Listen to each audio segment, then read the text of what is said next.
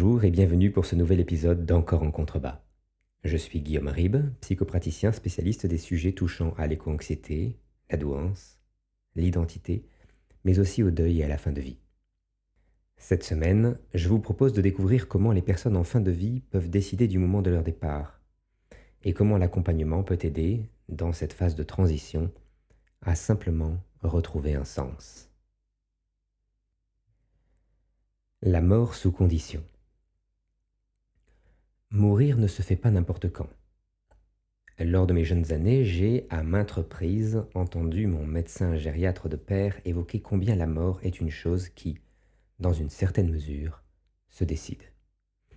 Ou plus exactement, le moment de la fin de vie, le moment de l'abandon, celui où, tout simplement, on se laisse aller, le moment du lâcher-prise. Ces anecdotes, anonymes, secrets professionnels obligent et heureusement, comptaient toute la façon dont la personne âgée, dans les derniers instants, peut encore tenir fermement les rênes de son corps pour le faire fonctionner quelques minutes, quelques heures, quelques jours de plus. Jusqu'à, c'est selon, mais ce qui est certain, c'est que les dates, les rencontres importent. J'interviens hors de tout cadre médical. Mon accompagnement est émotionnel, psychologique, spirituel dans une certaine mesure. Il aide la personne âgée en quête de sens à le raviver. C'est un procédé à la temporalité variable. Certaines personnes requièrent mes services sur une longue période, quand pour d'autres, quelques séances suffisent. Parfois, mon accompagnement ressemble même plus à un soutien, tant il apparaît rapidement évident à mes yeux d'initié que la personne en demande n'a pas de peur particulière, pas de doute majeur la tétanisant à l'approche de la fin. Elle attend simplement quelque chose, ou quelqu'un, et me demande d'une certaine manière d'attendre simplement avec elle, échangeant à propos du voyage à venir et de celui déjà fait. Attendre. Certains ont la chose en horreur, d'autres l'ont fait toute une vie, souvent même sans s'en rendre compte. C'est une idée magnifique, euh, formidable, qui me remplit d'humilité à chaque fois que j'en suis témoin. La force de ces êtres ayant pris le parti d'attendre la plus grande fraction de leur existence. C'est beau, c'est tragique, ça m'émeut beaucoup, mais représente une impasse certaine si la chose est laissée en l'état. Car il leur faut bien mourir. Eux-mêmes le réclament, mais ignorent ce qui les retient encore. Leur problème apparaît vite en filigrane de nos échanges, et ils n'ont bien évidemment pas la moindre idée de la chose. Ils attendent, mais ignorent parfaitement quoi. Commence alors non un travail de réindéfinition que je propose normalement, mais celui d'un biographe, d'un détective.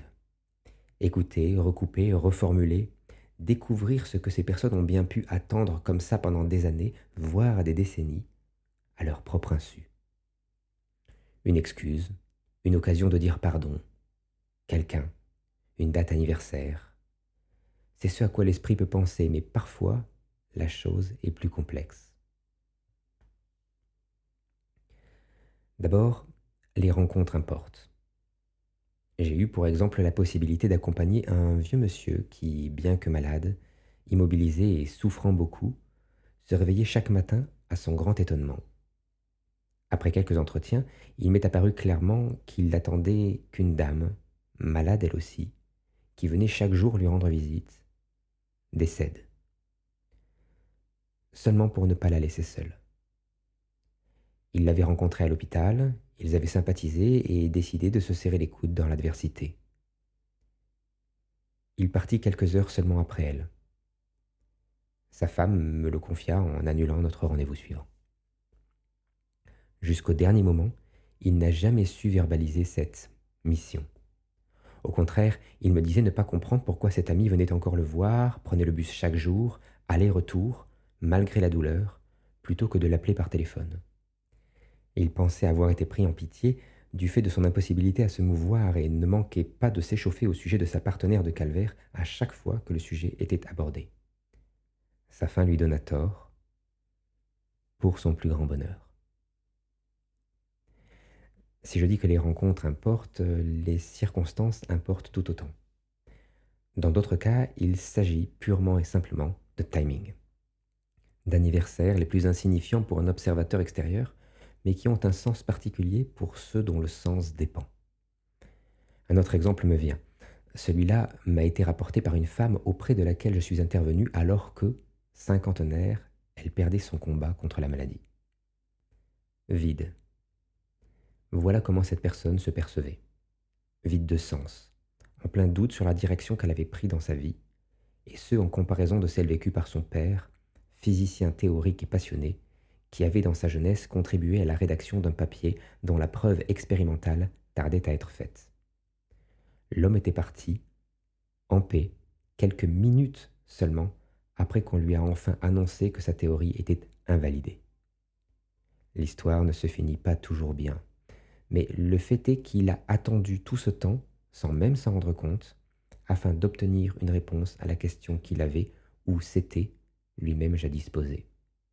Sa fille admirait cela en son père, et cherchait à se comparer au paternel, ce qui, il s'avéra, était le principal frein à sa réindéfinition, tant son deuil avait été fait par mythification. Il arrive parfois que l'esprit impose son souffle au corps, alors que ce dernier a depuis longtemps rendu les armes. Et si je parle d'esprit, il s'agit aussi souvent d'inconscient, de refoulé, de contenu émotionnel, toujours émotionnel, laissé en suspens, sincèrement égaré dans les méandres d'une vie si bien remplie. Gagner une heure, un jour. il ne s'agit pas de tromper la mort, personne n'est dupe, mais de pouvoir mourir en paix, bien, correctement, de tourner une page, dignement. La dignité est capitale à ce moment charnière de l'existence. Envers soi-même, pour soi-même. À ce stade, la revanche n'a plus sa place. De l'amertume, certainement, du regret plus que de raison, mais de la franche antipathie envers quiconque, vivant ou non, en maintenant plusieurs années d'activité, je peux compter la chose sur les doigts d'une main, ou alors il faut que se mêle à la danse un trauma toujours vivace, ayant empêché le soi de prendre toute sa place. Il existe une autre forme d'attente, une attente bien plus dommageable. Une attente stérile, tant ce n'est pas l'absence de l'attendu qui cause la détresse, mais le dysfonctionnement de l'outil cognitif apte à discerner la valeur du déjà présent. Je m'explique. Ce qui revient souvent dans les témoignages que je recueille, c'est l'impression de n'avoir pas vécu. L'impression de n'avoir pas vécu et la tentation bien logique de poursuivre son existence encore un peu plus, des fois que cela vienne à changer.